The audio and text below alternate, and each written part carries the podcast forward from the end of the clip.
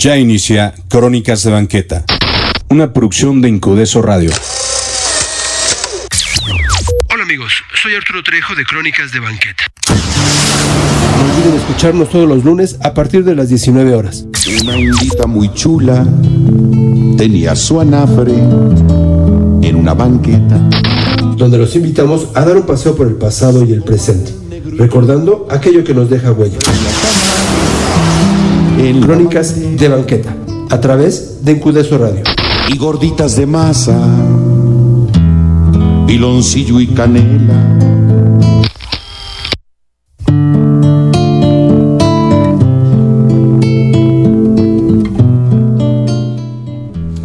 ¿Qué tal amigos? Buenas noches. Pues bueno, yo soy Arturo Trejo, esto es Crónicas de Banqueta y como cada lunes estamos con un programa más de Crónicas de Banqueta.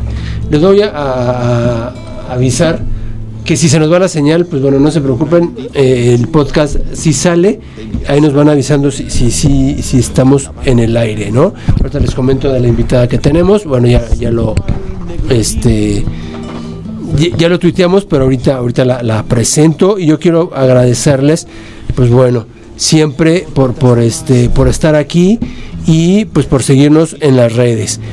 Eh, ya saben que como cada lunes eh, tenemos video en, el canal de YouTube y en esta ocasión, pues bueno, les voy, doy a conocer lo, el, lo que es la casona de Chicotencat o lo que fue eh, y, lo que es ahorita, ¿no? Ahí por ahí fui la semana pasada, hubo ahí un evento, entonces tuve la oportunidad de visitarla, de tomar el video y de platicarles un poquito todo lo que ha sido esta, esta casona, ¿no? El antiguo Senado de la República, pero también anteriormente ya había sido eh, otras, otras cosas.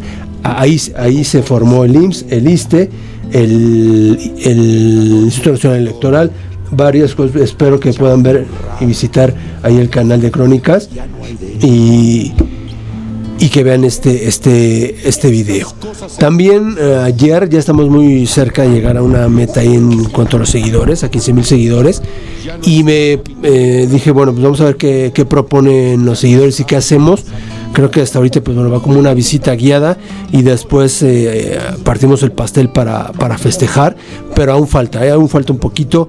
Hoy, hoy ayer eran 14.300, hoy ya son más de 14.400 pero yo creo que, que muy pronto estaremos haciendo la visita y llegando a esta a esta meta y a este objetivo no vamos a hacer el, la visita el pastel y hay una pequeña reunión.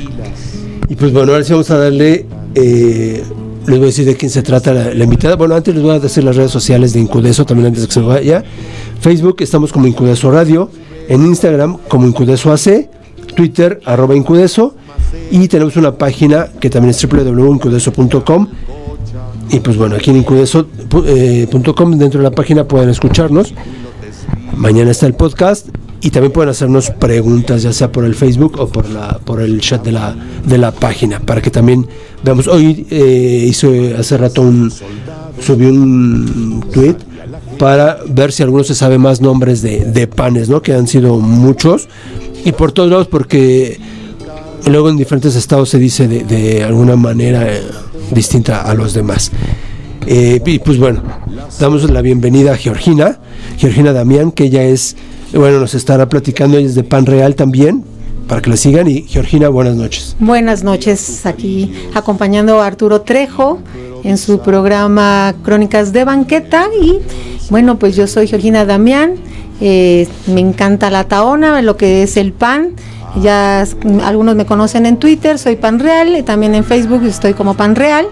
Y eh, en Instagram, guion, eh, pan pan guion bajo real así es que nos pueden seguir por esas redes y como decía Arturo Trejo nos pueden enviar alguna que otra pregunta y trataremos de contestárselas Claro, y también Georgina, pues bueno, tiene un programa todos los miércoles a las 10 de la mañana.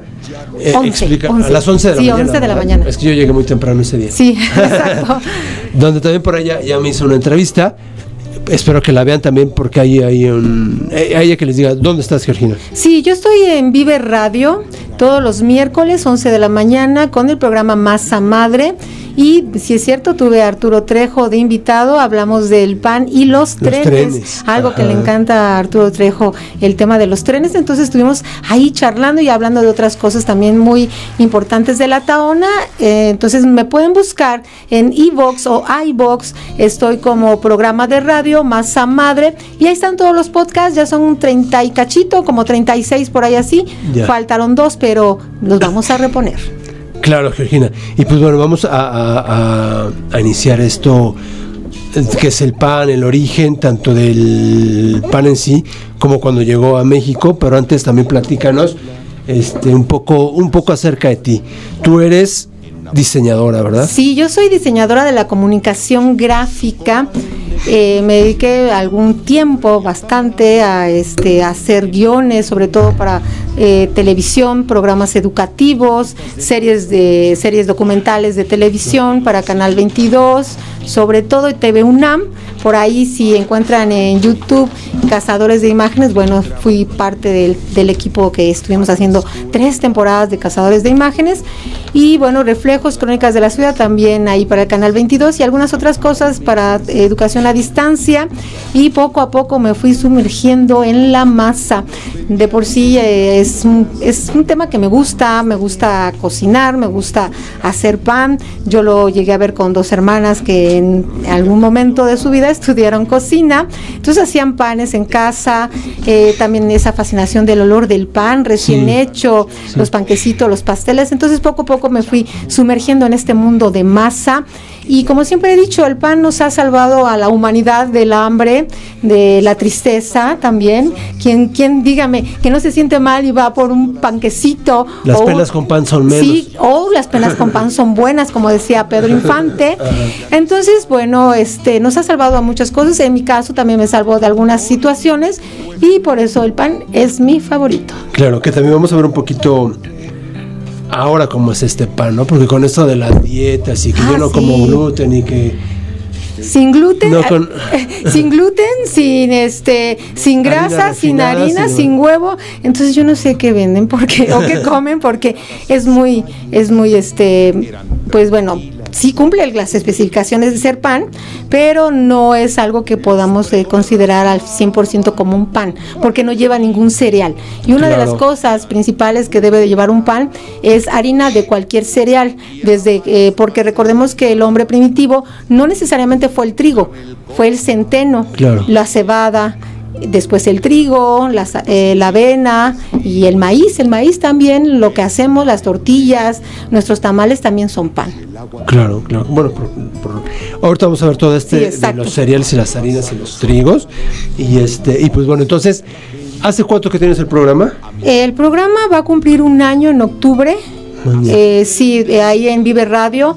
Yo estuve en otra estación, pero no cuajó muy bien porque, bueno, las personas que tenían a cargo esta estación no, no tenían la responsabilidad real de sacar adelante los proyectos. Entonces, los que estuvimos en ese momento, pues todos abandonamos el barco. De, en, un- este, Vive Radio este, eh, les gustó el proyecto, me llamaron y en octubre de este año cumpliremos un año al aire ahí en Vive Radio. Ya. Y con el programa Masa Madre también para que lo. Exactamente con el programa Masa todos. Madre que lo escuchen los miércoles 11 de la mañana o en iBox o iBox los podcasts. Exactamente. Bueno, y ya verán de qué trata ahí este.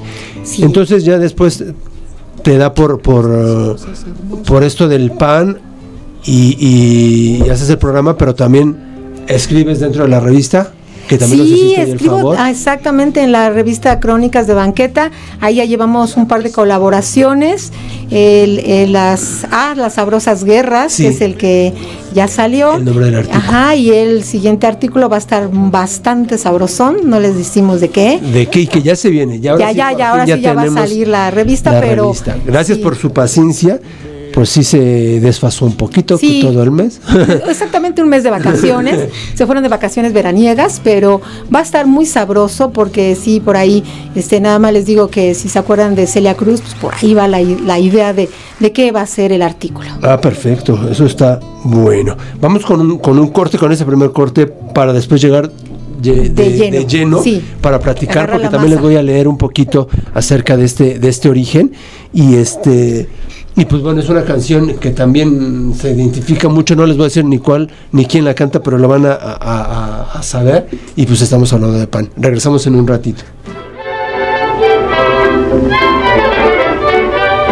El panadero con el pan, el panadero con el pan, el panadero con el pan, el panadero con el pan. Tempranito va y lo saca calientito en su canasta para salir con su clientela por las calles principales y también la ciudadela y después a los portales y el que no sale se queda sin el pan para comer. Diga si van pronto a salir, porque si no, para seguir repartiendo el pan, repartiendo el pan, repartiendo el pan para comer.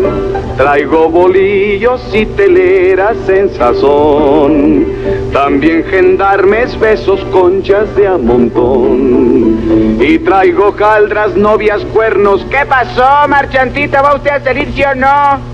Voy, que me estoy peinando. Ándele pues, marchantita, tómele, traigo corbatas, volcanes, piedras, viudas, rejas, un abrazo, ¿no? ¿Y los cuernos? ¿Qué pasó? Ay, no se va a poder, marchantita. Panadero se va, panadero se va, panadero se va, panadero se va,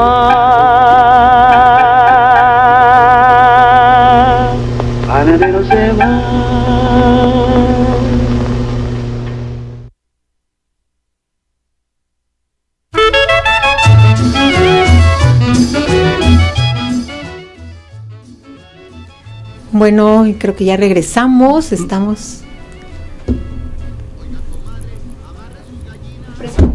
Bueno, vamos a, a presentar ahorita un, un, anuncio que es el de impuesto. Yo les eh, decía hace rato también cuando en el tweet, si ya, si ya, si, cómo están con el pago de sus impuestos. Eh, hay una revisión que nos hacen ahí por aquí por parte del, del SAT con Diego para que se comuniquen. Deje, bueno, les dejo el, este anuncio, permítanme. Bueno amigos, estamos aquí ya regresando y, y tenemos a, a, Diego Núñez, él es de Impuestum y nos va a platicar un poquito acerca de, de qué es Impuestum. Dinos, Diego. Eh, bueno, Impuestum es un despacho eh, franquiciado, somos una red de 45 despachos a nivel nacional eh, que pertenecemos a la franquicia de Impuestum Contadores. ¿Y qué servicios tiene Impuestum? Ok, se, Impuestum tiene los servicios de contabilidad, todos los tradicionales, contabilidad, asesoría fiscal, pero buscamos ser un despacho eh, multidisciplinario, también enfocándonos a las finanzas del cliente, a que el cliente pague y tenga unas finanzas sanas. Exacto, esto nos, va, nos vas a ayudar un poco a hacer este gorroso trámite de hacer el pago de los impuestos y demás, ¿no? Ustedes nos van a asesorar o ayudar. Sí, y la intención aquí es, eh, como, como despacho, lo que buscamos es no ser un, un, empleado de Hacienda, no estar pague y pague y pague. Lo que buscamos es que el cliente eh, tenga y acceda a todos los derechos y los beneficios que tiene como un contribuyente formal. Exacto, pues bueno. ¿Dónde están ubicados? Eh, nosotros estamos ubicados en Galerías Plaza de las Estrellas, aquí en la colonia Verónica Anzures. Estamos en la, en la planta alta. ¿Y algún teléfono de contacto para que ellos se comuniquen contigo? Es el 51 31 54 49. Pues bueno, los esperamos aquí y pues para que le, le den solución a sus problemas. Gracias, Diego. Gracias.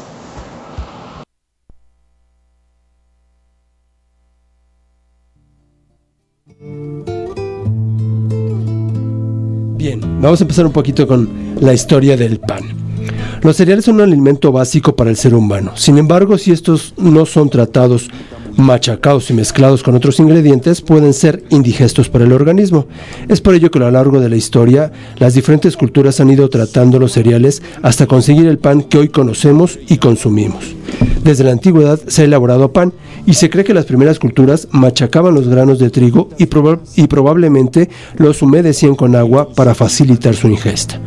El consumo de este producto desde la prehistoria se debe al fácil almacenamiento y conservación de este. Los egipcios elaboraban la masa con harina y agua y desarrollaron los hornos para su cocción.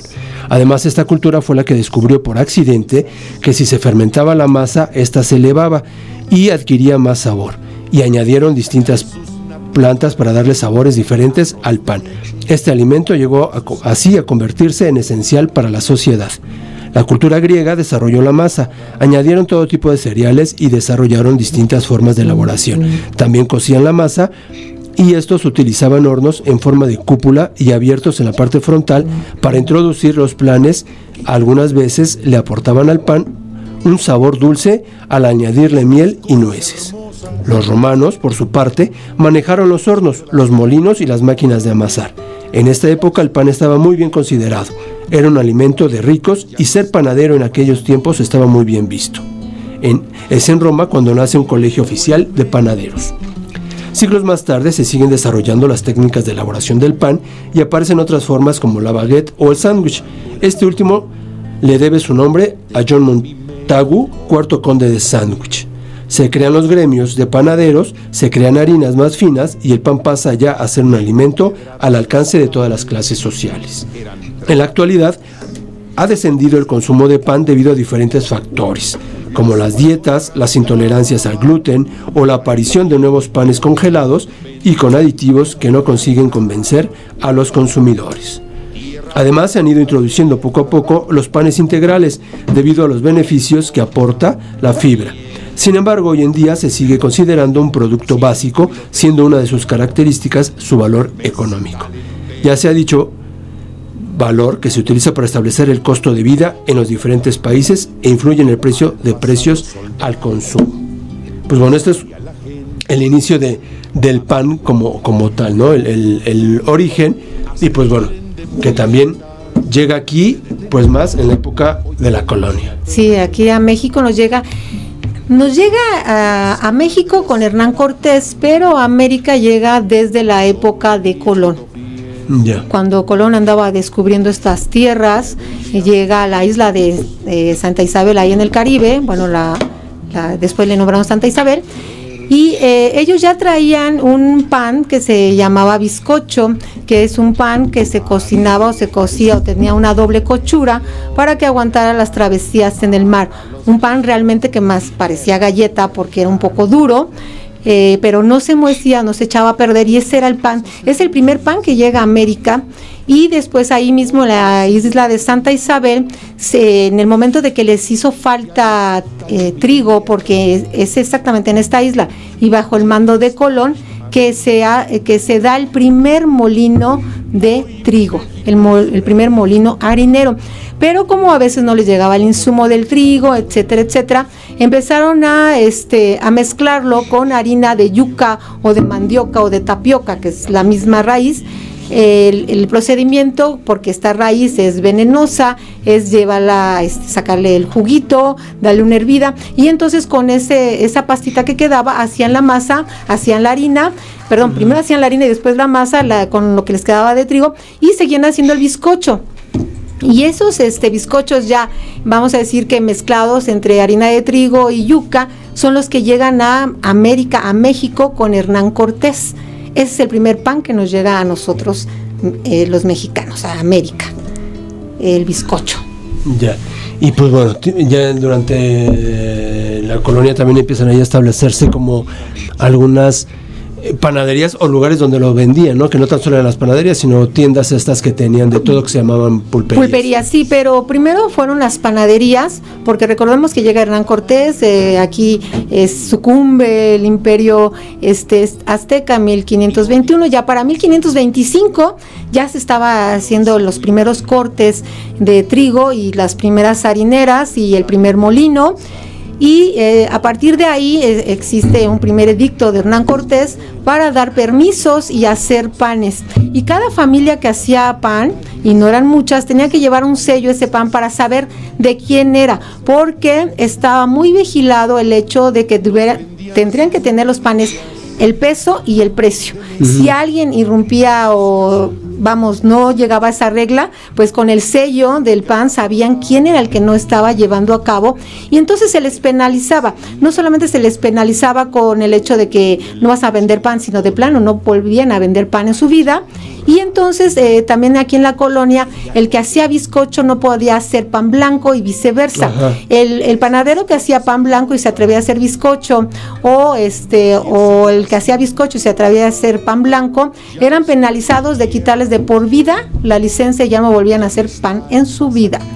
Eso era lo que llevaba aquí en la colonia eh, el hecho de ser panadero. y las panaderías, bueno, se van a poner unas cuantas, no eran muchas. El primer molino harinero que se tiene registrado está, estuvo aquí cerca de Tacuba y todavía ahí en Tacuba existe una harinera por ahí que, que todavía está este, por ahí todavía hay una harina en Tacuba. Sí, sí. Sí, eh, la de, ¿cómo se llama? Este, de oro. No, no, es otro nombre. Ah. Eh, tiene este... Um, ¿Tres estrellas? No, no, eh, tres sobre las vías, ¿no? Sí, sobre las vías, pero ahorita me acordé este el nombre, pero me acuerdo que es oro, pero no me acuerdo qué más. Y bueno, y, también y también se, se, daba un poco lo que era ya vamos hasta después el pan caliente, ¿no? Que era por eso que la gente ya lo pedía. Bueno, pero eso ya viene un poquito más hacia acá, mucho, más después, porque en la época de la colonia es un eh, eh, fenómeno muy, muy interesante, porque es cuando se empieza a hacer exactamente esta mezcla de, vamos a decir que lo que trajeron los europeos y los mexicanos. El mexicano ya estaba tan acostumbrado a trabajar el barro que cuando tuvo la masa de trigo en sus manos, bueno, hizo maravillas porque era algo que podía estirar, torcer, doblar, darle forma más allá de lo que podías hacer con barro. Entonces el mexicano se adaptó muy bien a la masa, pero no se adaptó a comerla. Y tanto fue así que a insistencia de los españoles que, que, los indígenas tenían que comer el pan de trigo, dejaron de pagarles en monedas porque las monedas para ellos no les servía para ellos no era algo que tuviera valor y, las aventaban en, en, pequeñas lagunas, etcétera. Entonces lo que hicieron fue pagarles con, eh, con pan. De esta manera, pues o comían pan o comían pan. Entonces, este fenómeno que se dio del hecho de que tenían que comer pan y el hecho de las panaderías que estaban situadas eh, tenían que tener una distancia entre unas y otras, no podían tener una enfrente de la otra, tenían que tener alguna distancia para que no fueran así como una competencia desleal entre ellos y pudieran también abastecer a la, población, porque las panaderías no vendían en el sitio donde lo elaboraban, la panadería era nada más el lugar donde elaboraban el pan. La venta se realizaba calle por calle, eh, iban los hombres con sus canastos y eran nada más hombres. Las mujeres solamente podían vender en los tianguis, en los mercados o en los puestos semi establecidos en algunas calles, eh, ya cuando estuvo bien trazada la Ciudad de México, ahí por la calle de lo que hoy es este Tacuba, en esta zona es donde se podían poner solamente las mujeres. Los hombres sí podían ir calle por calle, como hoy le llamamos, ir rayando la calle para vender el pan de puerta en puerta. Y que es cuando empiezan a nacer ahí como el grito del, del pan. Sí, el pan, llegó el pan, entonces salían ahí las, las doncellas o salían la gente del servicio a comprar el pan. Ya, ya. Y entonces, pues bueno, hasta... Todavía pasa mucho, mucho cuando ya se, se, empiezan a poner las primeras panaderías, ¿no? Sí, ya como tales sí pasa mucho tiempo porque todavía en eh, toda esta época colonial los conventos son los que van a darle más características de pan porque los conventos se les podía mandar a hacer el pan y ellos también estaban, eh, las monjas hacían el pan de autoconsumo, el pan para las fiestas eh, religiosas, vendían pan eh, a veces lo, vendían por este encargo y todavía hacían pan para los pobres, entonces así que había pan para todos en ese momento y bueno, las, eh, como tú dices, las panaderías exprofeso así, empiezan a llegarnos ya a finales del siglo XVIII más o menos, 1760, 1780, por la migración de italianos que traían el tipo de trabajo, eh, vamos a decir, artesanal de casa. Esto es que donde ellos vivían iban a tener en la parte baja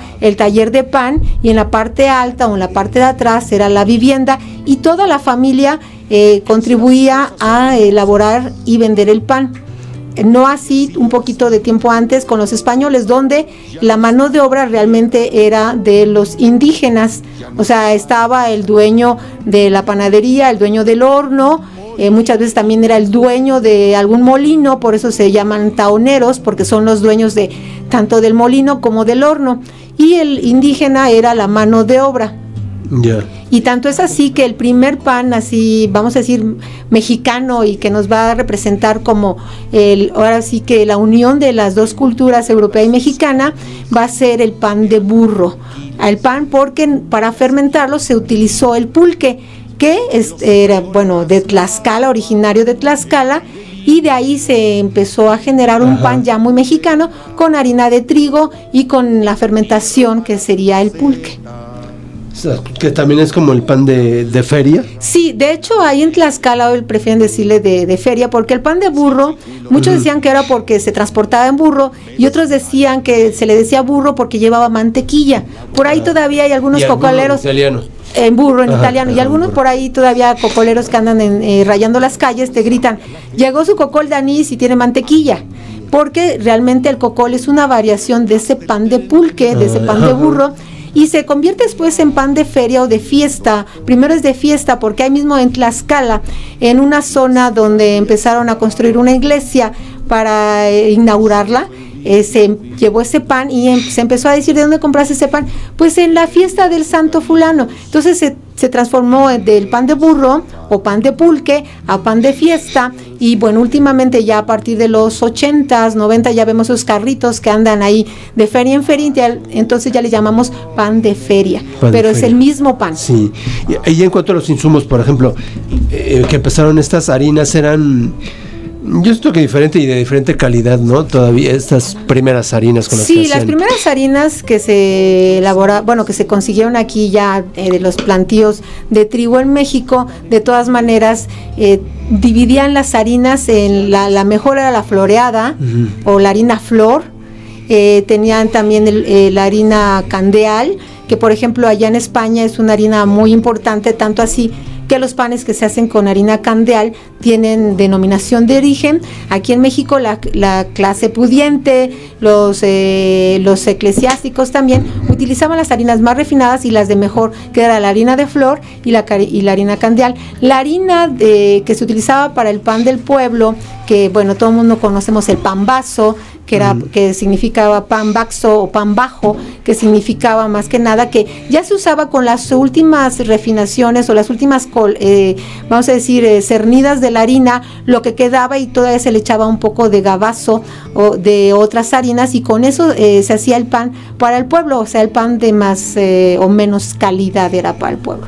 Claro. Y, a lo que te decía, por ejemplo, de pan caliente, porque era el, pan blanco, ¿no? Que la gente lo exigía caliente y pues cada rato estaba saliendo. Lo que pasa pues es que empezaron a ver, eh, pero eso ya viene ya más o menos ya a principios del siglo XX, porque ya había más, eh, más eh, panaderías, ya teníamos un boom de panaderías gracias a otra este, migración ahora de vascos de, la, de la zona del Bastán. Entonces, de esta manera ya había más competencia y para que la gente llegara y tuvieras más este venta, pues decían, aquí tenemos, sale el pan calientito y empezaron a sacar el pan cada 20 minutos. Y entonces se nos quedó la costumbre a los mexicanos de comer el pan calientito y crujiente, no así como en otros lados que pueden hacer un pan del día, pero no tan crujiente y tan caliente, ¿no? Más que nada fue una, eh, vamos a decir, una mm, treta publicitaria para poder vender cada uno y jalar sus clientes. Pero, y, aquí sí, por ejemplo, de, los, de las distintas, este, eh, que será como clases de pan, ¿no? que hay pan blanco, pan negro, pan de caja, pan español, todo esto se va dando también a principios del siglo XX, ¿no? Cuando sí, a, este bueno, de panaderías. De hecho, el, el, pan mexicano se va enriqueciendo a raíz de las migraciones y de las guerras. Por ahí si ya leyeron los de Ah, sabrosas guerras, pues sabrán que muchas de estas intervenciones bélicas que tuvimos en nuestro país nos fueron dejando una herencia de sabor en el pan.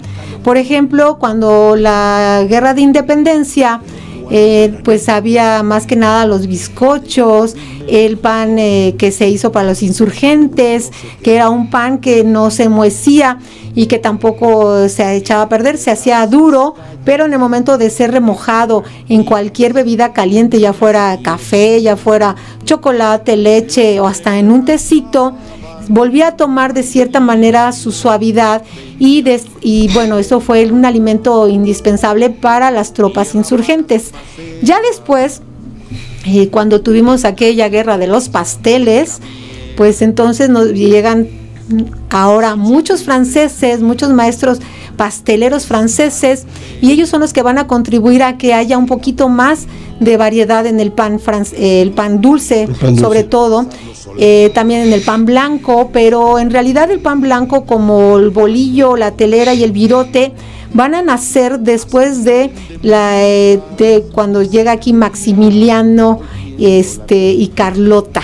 Ellos nos van a dejar esta ahora sí que esta herencia de estos panes blancos, pero antes con la este, intervención norteamericana pues nos van a dejar el pan de caja, nos van a dejar los panquecitos, todos los panqueques, todos eh, el bisque también, también las tartas, todo este, vamos a decir, la repostería norteamericana nos las van a dejar porque bueno, entre ellos venía un este un soldado que era el, el panadero que después se convirtió en uno de los presidentes de Norteamérica y Johnny de Baker era el que hizo todos los panes y puso una panadería aquí en el centro de, del- de la ciudad, ahí por el Zócalo, donde se elaboraba el pan de caja y era de caja porque se utilizaban moldes de esas cajas de, de latón, es con lo que se hacía el pan de caja. Sí, sí, exacto. Y aquí ya se le da entonces el nombre, quien hace también este distinto pan, porque cada quien tiene su, el que hace el pan blanco es francesero y el que hace el bizcocho pues es un bizcochero y el repostero Y y el el, pastelero. ajá. Pero ya poco a poco, ya en la época de la revolución, es cuando se van haciendo estas divisiones del gremio. Ajá. No antes sino bueno, de alguna manera eh, desde la época colonial sí nos decían, el que hace pan blanco hace pan blanco, entonces ya después con la llegada de los italianos, bueno, van enriqueciendo nuestros panes, por ahí hay una discrepancia entre la conchas, que si fueron franceses, si fueron italianos, muchos dicen que es brioche, algunos dicen que es una masa más bien vienesa, pero el hecho es de que los italianos nos, nos contribuyen mucho al pan suave a ese pan al que a, pesar que sea blanco se le va a agregar grasa y es más suave, es la focacia, la eschiata y el- los palitos de, de pan, esos palitos que antes vendían mucho hasta Oh, sí. en las tiendas, esos palitos largos para que los Creo niños que eran Wonder. Wonder, Ajá. palitos Wonder, bueno, pues eso es una herencia italiana. Ya, ya, ya, ya. Y aquí antes, bueno, Dulce María Guadarrama nos hace una pregunta que ya no le ponen yodo, sino que ahora bromuro. Sí, se le pone bromuro de, de yodo, o bromu- pero precisamente es lo que hace que cuando eh, nuestra, este, eh, eh, ¿cómo se llama? Mm, se me fue un poquito, pero ahorita me recuerdo. Este, el yodo se le ponía eh, como un acondicionador de masa y que también ayudaba a la síntesis de las proteínas, etcétera. En el momento que se le pone bromuro de yodo o, yato, eh, o yodo bromurado, ya no va a tener el mismo efecto.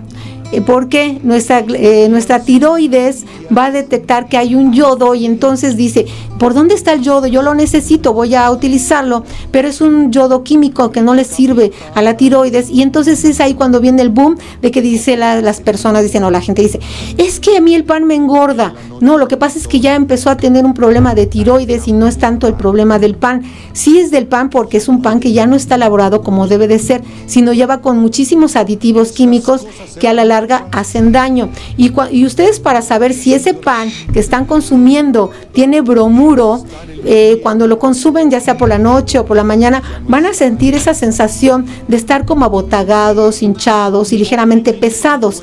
Eso es un indicio de que el pan no tiene yodo, sino tiene bromuro de yodo. Ya. Pero bueno, ya sabemos que el pan no engorda, ¿no? No, el pan no engorda engorda. es uno. exactamente. Pero es nuestra base de tener energía, de tener glucosa, porque además tiene, el pan tiene un bajo índice de glucosa que nos permite irla liberando poco a poco. Por eso, eh, anteriormente, eh, los que tengan sus papás de 70 años hacia arriba, sabrán que ellos estaban acostumbrados a su desayuno, Sí. que era un café y un pan. Y un pan. Ya fue- sea un pan blanco, un pan dulce, y ya después, posteriormente, a eso de las 10, 11 de la mañana, pues ya era el almuercito, pero primero era el pan y el café, porque un pan y café te daba la energía necesaria para comenzar el día. Claro, claro. Vamos a, a regresar un ratito. Bueno, Dulce María, que ya se le antojó y que va por, por este por unos panes con esta lluvia que dice que está por allá. Ángel y Hugo también nos están escuchando, saludos. Y pues bueno, regresamos en un ratito, vamos con otra que es la fiesta de los panes, Ah, sí. es otro ritmo, pero bueno, vamos a, a escucharles De los tucanes del los norte. tucanes.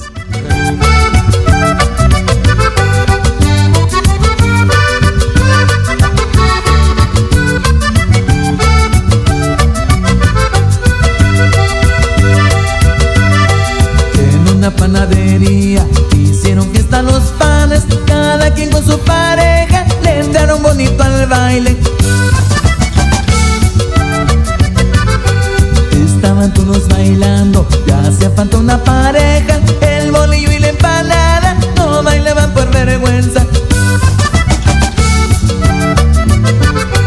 Los panes se molestaron y empezaron a gritar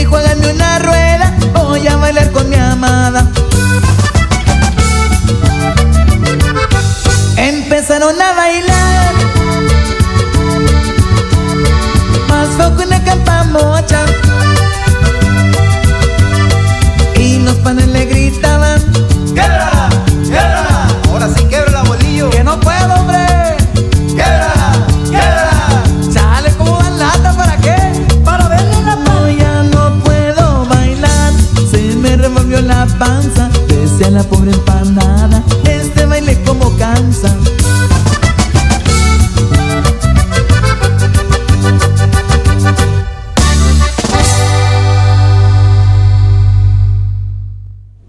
Bien, estamos de, de regreso aquí y pues bueno, Jefte por ahí nos, nos comentaba, nos hacía una pregunta la relación que había entre el pan y la cerveza. Pues sí hay eh, relación porque eh, realmente los egipcios encuentran eh, la fermentación y encuentran la levadura gracias por ahí un, un accidente de no se sabe ni cómo ni, ni en qué momento, eh, alguna porción de cerveza cae en una parte de masa y es cuando se empieza a dar la fermentación. Y bueno de ahí para adelante este pues la levadura va a ser parte de la fermentación y después bueno nos va a dar lo que es la cerveza aparte también y eh, hoy día hay una nueva tendencia en Inglaterra de unos chicos que han propuesto volver a hacer eh, cerveza a partir del pan que se desperdicia, obviamente no pan viejo, este sucio, sino pan viejo, el pan que queda en las panaderías, volverlo a fermentar y hacer hoy cerveza de pan, algo que los egipcios soñaron con que eh, cuando probaron su pan decían, hoy sí, es como si estuviéramos comiendo cerveza. Y hoy, eh, después de lo que hagan los chicos en Inglaterra, vamos a decir, parece que estamos bebiendo pan.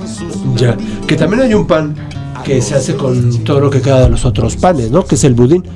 Eh, sí, el, el budín... Pero es con pan blanco, se supone. Pero ya le no, ponen no, ahora no, de no, todo no. tipo de No, cosas. va con todos los Ahora panes que se. No, Ahora ya. No, siempre ha sido con todos los tipos de panes que te van quedando este en las charolas, tanto el blanco como los Yo bizcochos. siempre lo he hecho con pan blanco y Bueno. en mi casa igual también siempre que sobraba el pan blanco porque nosotros éramos buena buena cantidad de familia y antes también para un poquito acerca de eso como que compraba más más comprabas más pan no Antes se compraba más Mucho pan que pan, hoy, ajá. de hecho también por los precios, las dietas y Sí, muchas cosas y que- muchos que mitos como lo que estábamos hablando del yodo.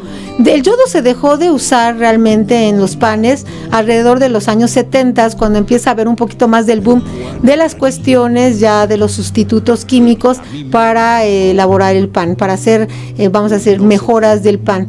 Pero bueno, el- eh, en sí el yodo es importante, pero se sustituye también a través de la sal yodada que utilizamos para elaborar el pan. Pero sí, el budín es, es una cosa que se hace con todos los panes. En casa sí, con el pan blanco. Ya que sí que el que ya le ponía yo vainilla naranja o algo así se Ajá, sí, huevo, leche y vámonos. Sí. Ahora sí lo hacen mucho en estas panaderías, más en los autoservicios y más en Soriana.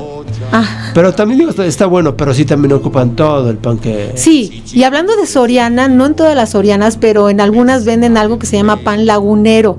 Se los recomiendo, es delicioso. Ajá. Es como una especie como de telera o de una micha grande, pero está muy bien elaborado, está muy sabroso ese pan, la verdad.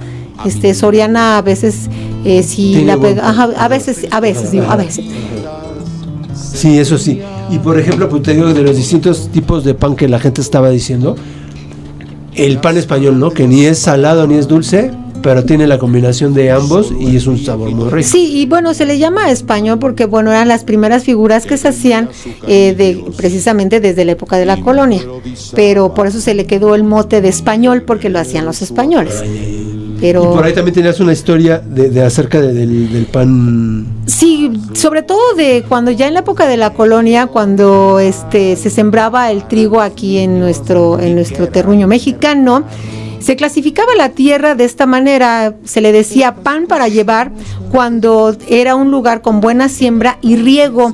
También se le decía pan de coger cuando era eh, tierra de temporal y pan de sembrar cuando era siembra esporádica o se podía intercambiar las siembras, frijol, maíz y trigo, porque pan también se le denomina a la siembra del trigo, no nada más al pan que conocemos ya cocinado.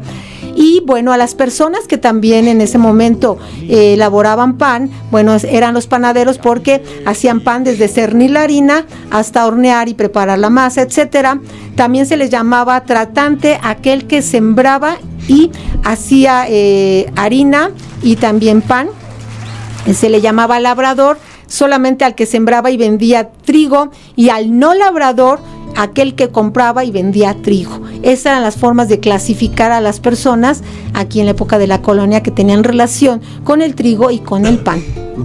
Y que como dices, formó parte de la alimentación, pues porque era lo Sí. más fácil, lo más sencillo. Sí, porque hacer, ellos, ¿no? lo- los, eh, ahora sí que los españoles eh, extrañaban su pan y los mexicanos o los indígenas pues no les come- no les gustaba, pero poco a poco eh, somos el único país realmente de Latinoamérica que pudimos conciliar el pan de trigo con el pan de maíz, porque en algunos otros países, por ejemplo Colombia, no son tan paneros, no no comen tanto pan de trigo, prefieren seguir este con las arepas pero nosotros sí, nosotros desayunamos pan de trigo, desayunamos tortillas de maíz y luego a veces hasta rematamos con una que otra tortillita de harina de trigo. ¿no? Sí, sí, sí, nosotros aparte sí, los mexicanos sí, le entramos Sí. a- al trigo y al maíz, sí.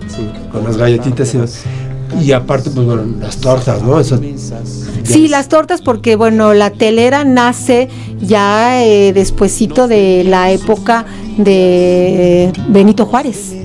En esa época es cuando nace la telera, la, paste- la panificadora Sandima, si no me equivoco, es la primera que vende telera. Entonces a ellos se les va a atribuir que, co- eh, bueno, que ellos elaboraron la telera aquí en la Ciudad de México. Ya, ya, ya. Sí, y después, pues bueno, ya vienen ahí las, las panaderías, estas famosas panaderías, en la Vasconia, la Ideal, como el otro estaba yo, lo habíamos puesto en tu- tuiteando, Sí. ¿no? En la guerra de tweets. Sí. Y un poco también otras panaderías que no tienen nombre, pero empieza a haber ya ahí como que el boom de panadería. Sí, porque el boom de panaderías en sí se va a dar con Porfirio Díaz. Porfirio Díaz que abre las puertas a toda la inversión extranjera, a todo aquello que nos pudiera en un momento dado ayudar a levantar la economía y al progreso, como decía Porfirio Díaz. Y entonces es aprovechado por este el señor Albaiteiro, que es de origen este vasco, del- de la zona del Bastanés, del Valle del Bastanés, y entonces él es el que empieza. Él se casa con una mexicana de, la, de- creo que era de Campeche, hija de un coronel o ex coronel que tenía sembradíos de trigo, y ellos son los primeros que empiezan a traer ya de cierta manera los molinos aquí a la Ciudad de México, ya que estuvieran muy cercanos a los lugares donde se sembraba el trigo para que no se perdiera tanto tiempo. Y bueno, este señor Bastanés empieza a traer más familia, más familia. Y recordemos que ellos, eh, bueno, se les llamaron los hijos de Aitor.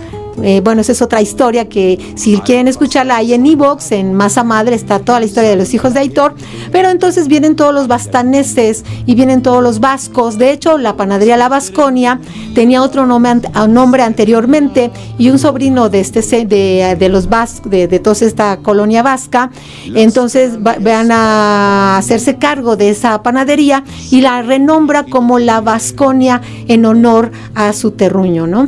Y entonces, de, ta- de tal manera que muchos mexicanos, muchos panaderos ya mexicanos, estaban muy enojados porque decían que ellos les ponían a las panaderías nombres de sus lugares de origen o nombres de santos y que esos ya estaban hartos porque también les estaban quitando mucho el negocio. A veces no les vendían el pan a los expendedores. ¿Por qué? Porque querían mantener todo el control porque ellos también elaboraban pan y era muy fácil eh, ir a poner otra panadería, o sea, llegaban de, de allá de, de la zona del Bastanés, llegaban aquí con la familia, empezaban a trabajar con algún tío, algún primo, después se independizaban, iban y ponen otra panadería y así fueron generando redes tanto eh, sociales como familiares, como eh, de, ahora sí que económicas y de negocio.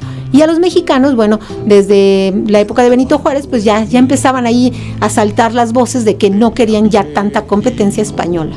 Ya. Entonces empezaron aquí las panaderías mexicanas.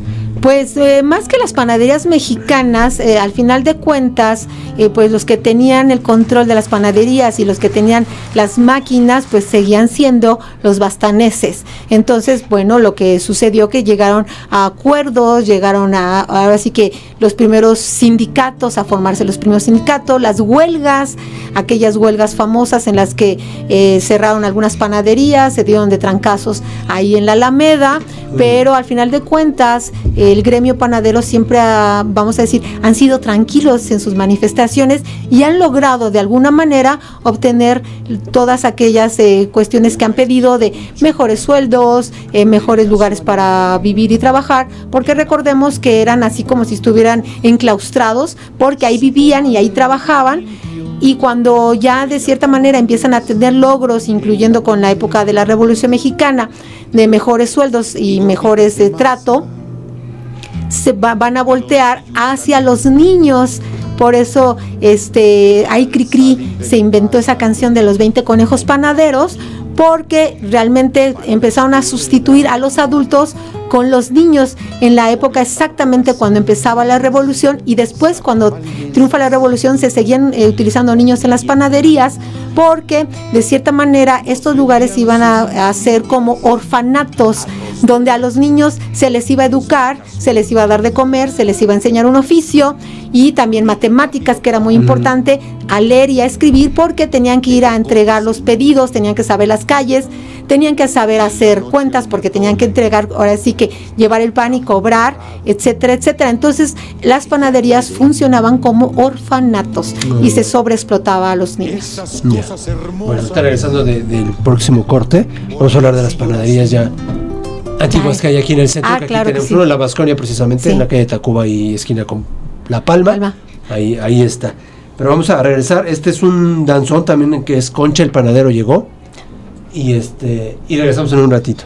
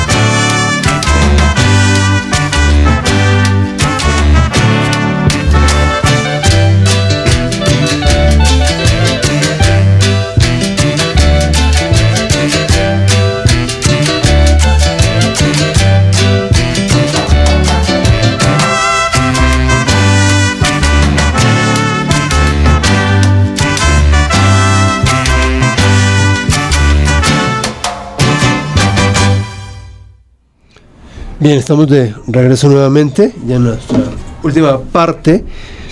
Y pues bueno, contándoles ahí acerca. Estábamos viendo ya la, la entrada de, las, de estas panaderías, pastelerías que hoy en día todavía están y que comenzamos por, por la Vasconia, pero también habíamos hablado de la ideal, ¿no? La ideal, eh, que en sus inicios se llamaba este Ideal Bakery. Bakery, ajá. Ajá, y no estaba en 16 de septiembre, estaba un poquito más hacia Jesús María, por ahí así. Después se cambia a esta, a esta zona, pero empieza como expendio de pan. Ellos elaboraban el pan eh, como a unas cuantas calles hacia Jesús María, como estábamos comentando. Ahí elaboraban el pan, ahí era la panificadora. Ellos eh, funcionaban como expendio de pan y lo que ellos vendían realmente era el pan este de caja, el De pan caja. blanco y este como habíamos puesto en el tweet con el anuncio, este es el pan que usted comerá hoy y lo ponían en esos canastos que también se llaman este alcatraces. No es lo mismo un canasto que un alcatraz.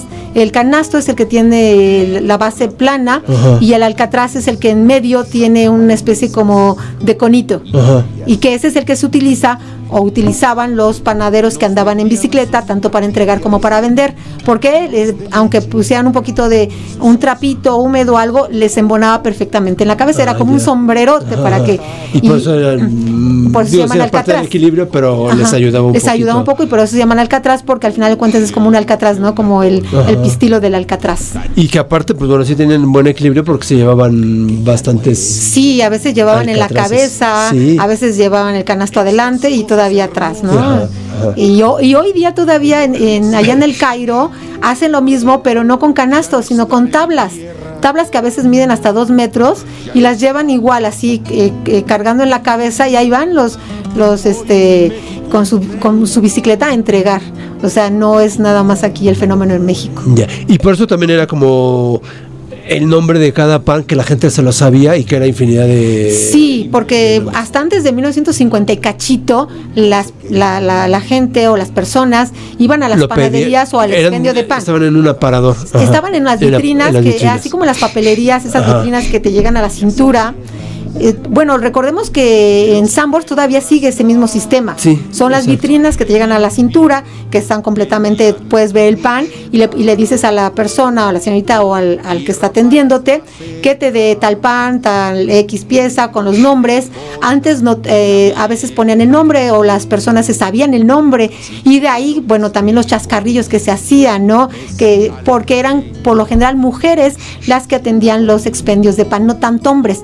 Ya cuando voltean o, o, bueno, se hace nuevo autoservicio, entonces también se- hay la apertura de que también entren los hombres a vender ya a los expendios o a las, panede- a las panaderías donde tienen la zona de venta.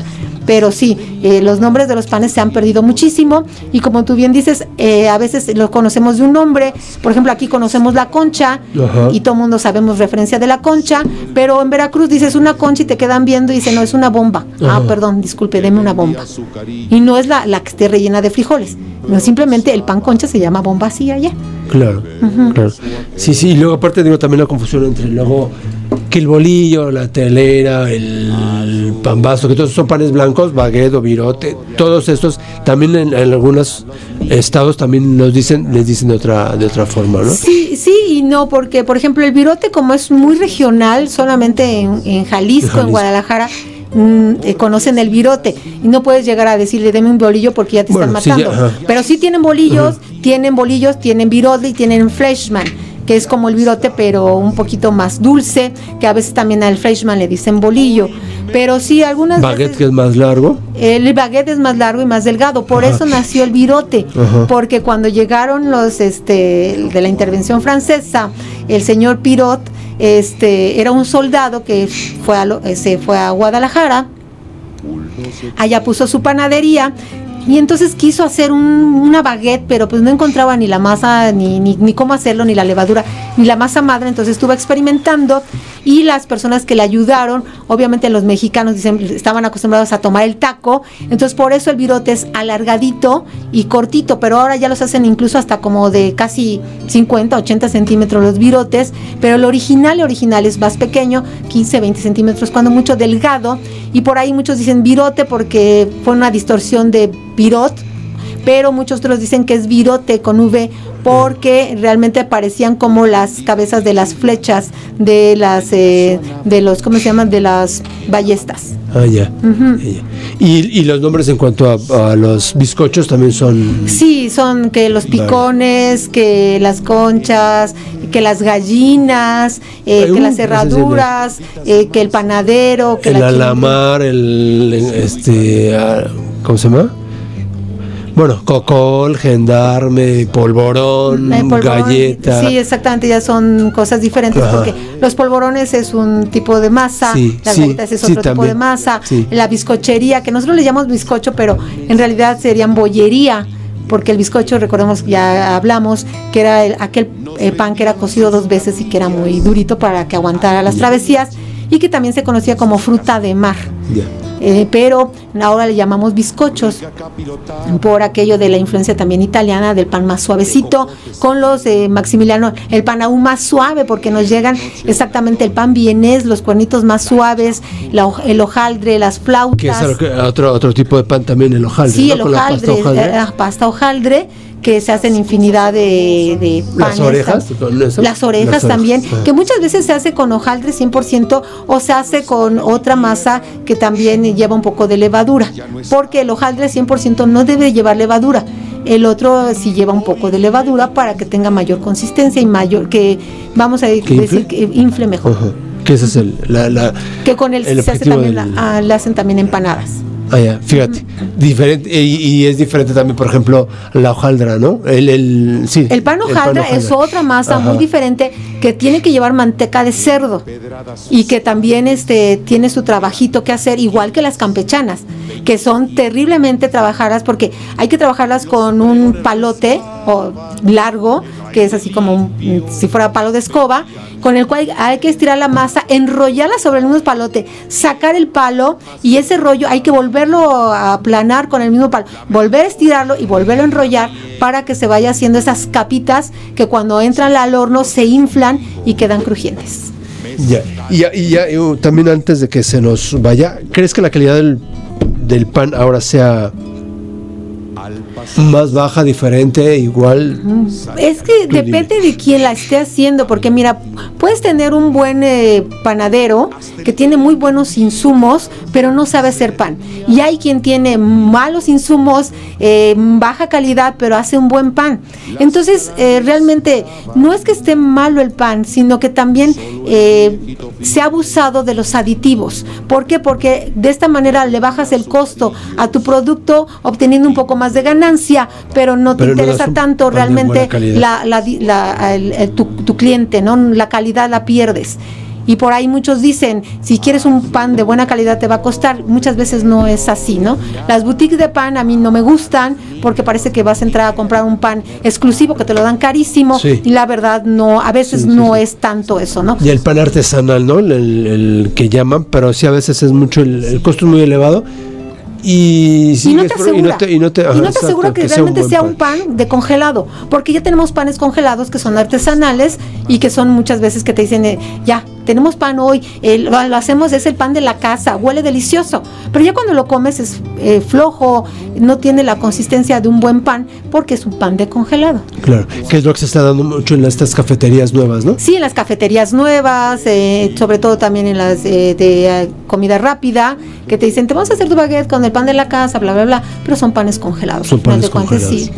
Pero bueno, Bueno, Georgina, ¿qué crees que se nos terminó el tiempo? pues sí, se fue, se fue rapidísimo, fermentó muy rápido. Sí, ¿verdad? Se- ah, tuvimos que apagar el horno y pues bueno, hoy, hoy terminamos. Muchísimas gracias, Georgina. No, al contrario, muchísimas gracias a ti por invitarme.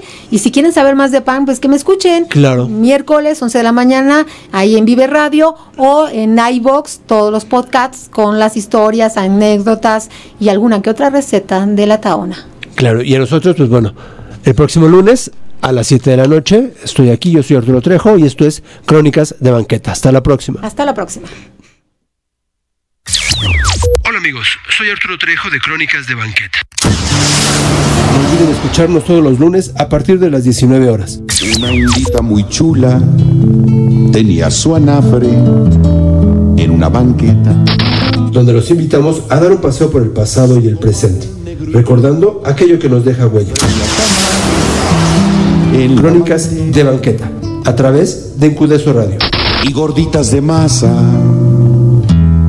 piloncillo y canela. Aquí termina Crónicas de Banqueta, una producción de Incudeso Radio.